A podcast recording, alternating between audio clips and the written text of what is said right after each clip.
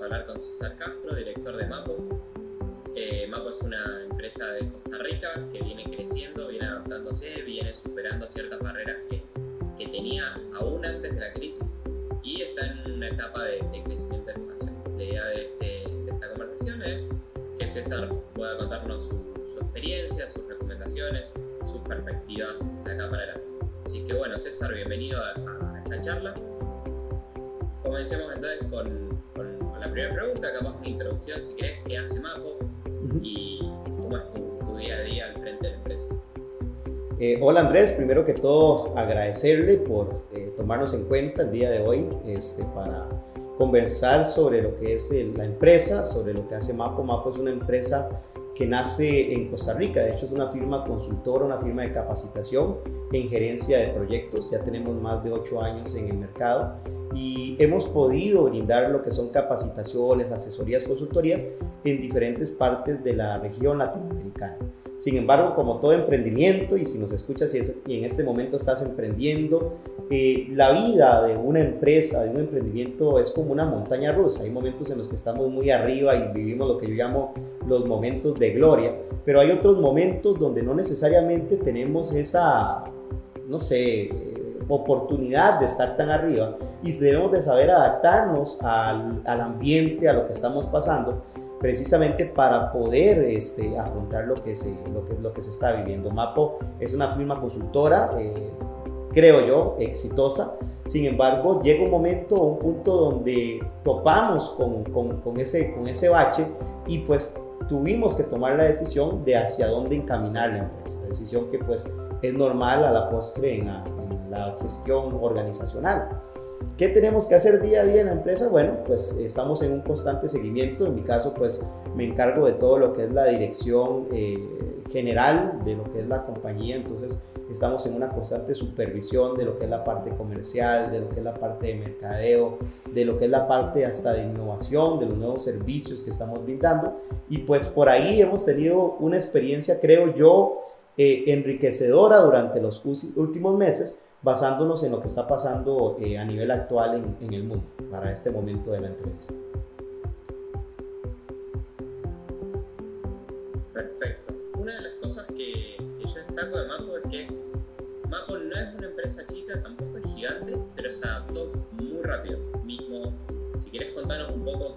Adaptaciones tuvieron que, hacer y qué, aprendieron en este periodo de tiempo. Claro, claro, eh, Andrés, con todo el gusto. De hecho, eh, como lo dices, Mapo no es una empresa gigante, sin embargo, sí ha logrado permear o había logrado permear diferentes eh, partes de la región. ¿qué, ¿qué, hemos buscado o cómo hemos buscado la adaptación? La adaptación es como un superpoder en las empresas y es entender que, no, que los tiempos no siempre van a ser iguales, que los tiempos van a cambiar. Nosotros nos hemos enfocado durante los últimos meses en no solamente brindar servicios, o sea, trabajar en la misión de día a día, de colocar, de vender, de cuidar a nuestros clientes, sino también poder generar una visión de futuro, o sea, a dónde queremos llegar. Y de tal manera que en este momento estamos trabajando para lo que estamos haciendo para los clientes actuales, sin embargo, sin dejar de visionar lo que queremos a un futuro. Eso nos lleva en primera instancia a volver a ver lo que tenemos, el cómo lo estamos haciendo, que no es que no haya funcionado, pero para poder llegar al lugar donde nosotros queremos ir a nivel de empresa, necesitábamos revisar si las prácticas actuales, si los procesos actuales, si las herramientas actuales eran coherentes con el sueño, con la visión que nosotros teníamos.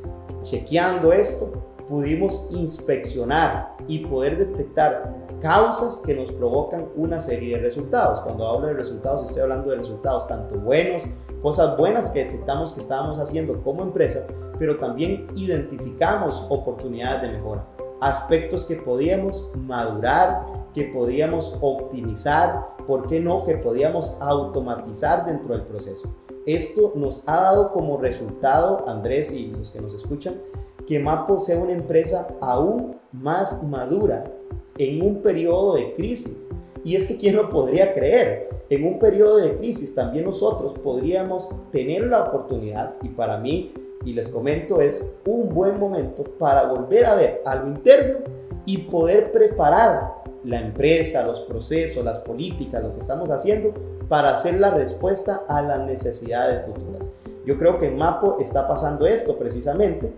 Inspeccionamos, detectamos cosas que debíamos dejar de hacer, cosas que podríamos comenzar a hacer y a partir de ahí nuestro rendimiento como organización, y cuando me refiero al rendimiento, estoy hablando de que la cantidad de personas interesadas eh, ha crecido exponencialmente, que la cantidad de personas que nos siguen en la región, no solamente este, en la región más cercana donde está nuestro núcleo eh, de, empresas, sino en toda la región. Hablamos que, por ejemplo, nos están siguiendo directores de Chile, Colombia, eh, Bolivia, Argentina, España. Hay, hay profesionales latinos en países como Irlanda, como España, como Londres, que nos están siguiendo y esto ha sido gracias a esta maduración de los procesos que hemos venido realizando. E, e, ese para mí es el resultado actual de Mapo. Lógicamente esto está acompañado de una mayor cantidad de generación de leads a una mayor cantidad también de cierre de ventas que a la postre, en un periodo como el que estamos viviendo y como el que estamos teniendo en esta entrevista, estamos en esta entrevista hablando que estamos en, en el auge, en el punto mayor de la crisis pandémica de lo que es el coronavirus, este es un dato muy, muy acertado y estamos visionando que los procesos que estamos madurando en la actualidad, en este momento, pues nos vayan a funcionar aún mejor cuando ya la crisis haya pasado y nos enfrentemos a la nueva normalidad del mundo. Eso es excelente. Una de las cosas que, más me llama la atención acá es Mapo se, se, supo adaptar y hacer cambios que no le eran fáciles. Claro. Mapo no estaba acostumbrado a trabajar todo online, Mapo no estaba acostumbrado a dar las capacitaciones únicamente online. O sea, es una empresa que da certificaciones, eh, muchas de estas presenciales. Y esa adaptación que hizo el equipo le permitió crecer. Ahora, una, algo que nos pasa mucho, César, a nosotros cuando hablamos con, a veces con algún prospecto, alguna empresa que esté interesada, preguntamos cómo te venís adaptando. Dice, yo ya corté ciertos costos que me eran superfluos. Está bien, es el primer paso, ustedes también lo, lo, hicieron. Pero ¿qué estás preparándote para expandirte, digamos? Dice, no, yo estoy esperando que esto en dos meses se levante. Palabras más, palabras menos nos dicen eso. Es una lástima, la verdad, nosotros no, vemos que, eso vaya a pasar tan rápido. O capaz, capaz dos meses. Pero lo que quería escuchar y, y desde perspectiva es qué recomendaciones le darías a, un dueño con las características que te mencioné. Sí supo recortar costos a, tiempo y está buenísimo, pero todavía no, no está pudiendo animarse a, a, expandirse, a cambiar para crecer, como ustedes sí lo han hecho rápidamente y hoy en día están empezando a ver esos frutos. Como vos decías, y me encantó la frase, no solamente estamos creciendo ahora, sino que creo que esto cuando una vez que pase nos va a permitir aún más llegar al siguiente nivel. Claro, Andrés, y, es que yo creo algo, y, no sé si comparten mi, percepción, yo creo que eh, lo que está pasando y es que hay una disrupción, yo no sé si, todos conocerán el término de, la parte de, de, empresas disruptivas, son empresas que generan un evento, algo en el tiempo que no estaba, pero que cambia la manera de hacer negocios. Yo creo que, lo que está pasando en la actualidad es una disrupción, no necesariamente provocada por una empresa, sino una disrupción generada por una crisis, por una pandemia. Y esa disrupción, desde mi punto de vista, ha generado algo, Andrés y los que nos escuchan. Y es que nos traigamos los negocios del futuro a la actualidad. Lo que iba a pasar dentro de algunos años en una región como la latinoamericana está pasando actualmente. ¿Por qué? Por la necesidad de actualizarnos no, sé, no sé si pasa lo mismo en Argentina, por ejemplo acá en Costa Rica donde me encuentro, muchas personas que se dedicaban a ser eh, coach eh, físico, eh, gimnasios, este tipo de cosas, tuvieron que adaptarse, y estoy dando un caso sencillo, tuvieron que adaptarse para comenzar a dar sus sesiones, para comenzar a dar sus clases de manera virtual. Eso no hubiese sucedido en ellos si no hubiese existido esta disrupción en el mundo, esto que estamos pasando. Quiere decir que una disrupción como esta hizo que los negocios futuros, lo que iba a pasar dentro de algún tiempo, comenzara a acercarse a nuestro ahora, a nuestra actualidad, de tal manera que esto nos podría dejar una lección. Si yo soy la organización, si mi emprendimiento, si mi empresa se convierte en una empresa disruptiva, yo podría convertirme ahora en la empresa del futuro o podría comenzar a dar ahora los servicios del futuro y siempre iría a la, vanguardia. Nosotros, eh, no, no, sé si, si, si han escuchado esto, pero yo creo que nosotros en el hoy y en el ahora siempre tenemos dos empresas. La actual, la que nos da de comer, la que nos, la que nos está eh, dando el sustento para pagar las planillas, la que nos está dando el sustento para pagar la infraestructura, eh, todo el licenciamiento que tengamos. Pero tenemos una empresa futura que también deberíamos trabajarla hoy. Entonces, cuando yo estoy trabajando hoy para atender mis clientes, para atender este, mi gente, los servicios que actualmente yo tengo colocados, está bien, pero deberíamos dedicar un porcentaje de tiempo, a lo cual yo le llamo adaptación, para preparar la empresa futura de tal manera que cuando venga una disrupción, la disrupción no me tome por sorpresa, sino que yo estoy preparando la disrupción para mi modelo de negocios, estoy preparando la disrupción para mi industria. Y eso pasa mucho en las organizaciones. ¿Qué aconsejaría yo, qué recomendaría yo a los empresarios de, Latinoamérica que nos están escuchando y a los cuales escuchan este podcast?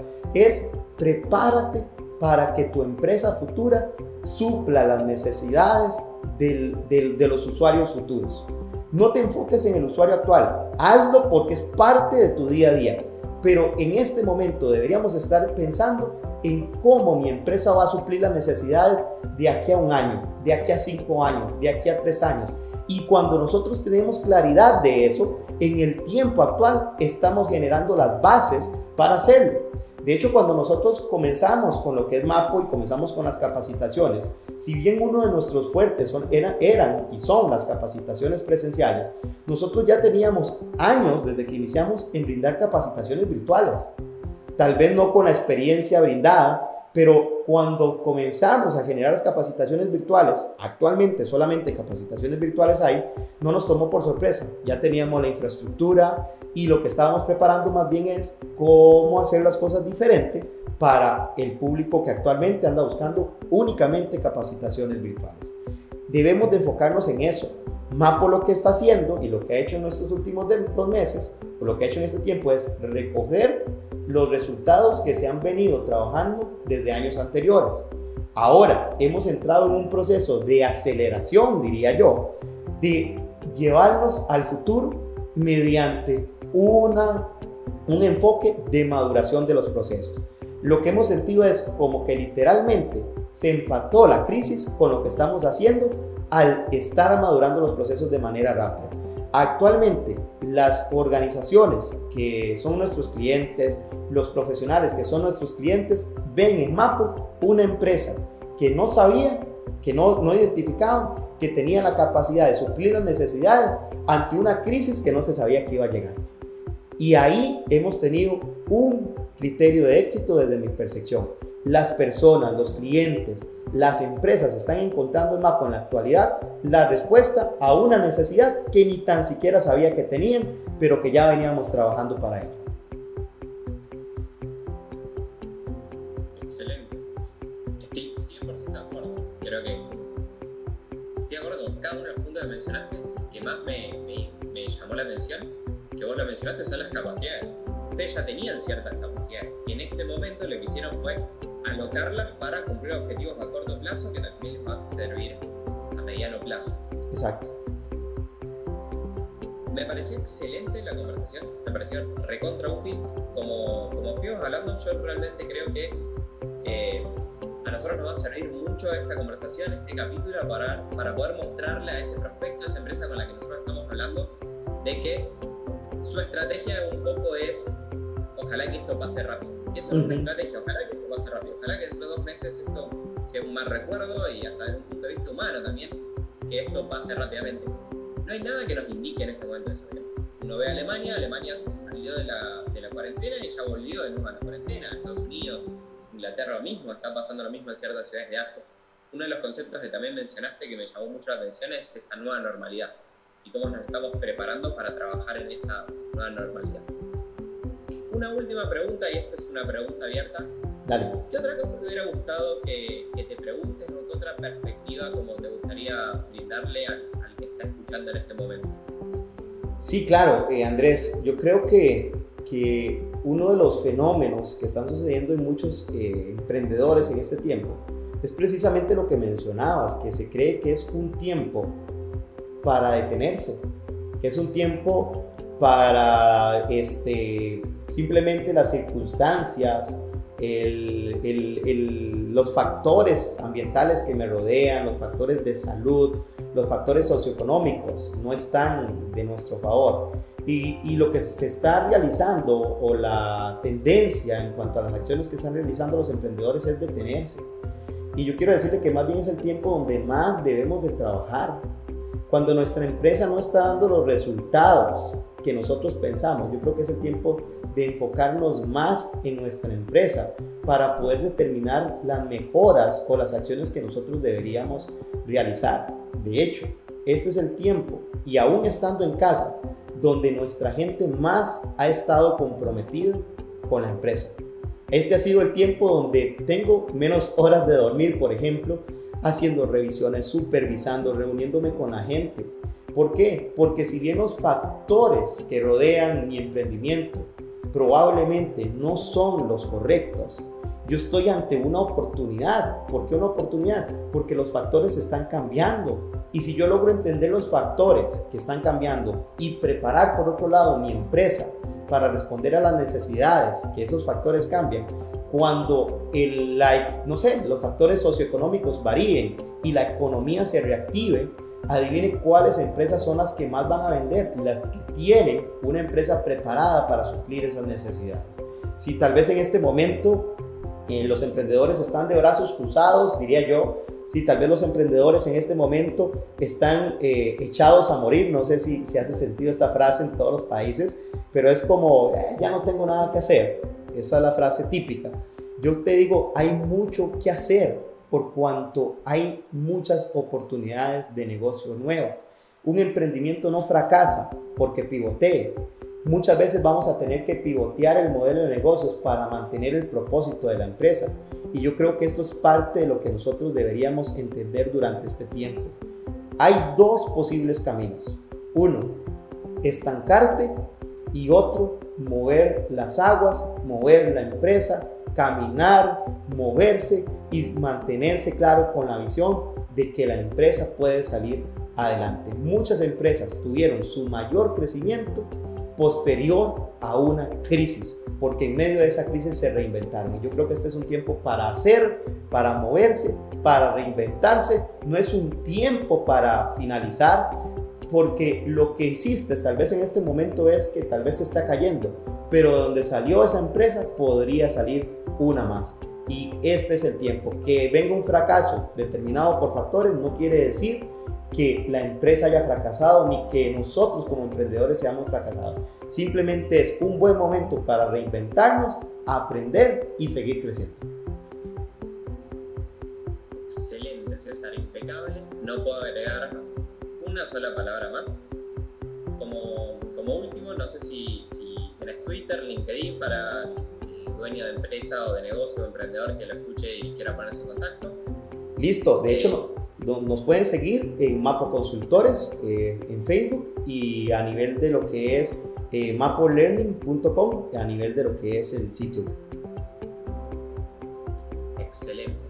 César, muchas gracias por tu tiempo. Estoy seguro que, que este capítulo les va a ser realmente útil a quien lo escucha.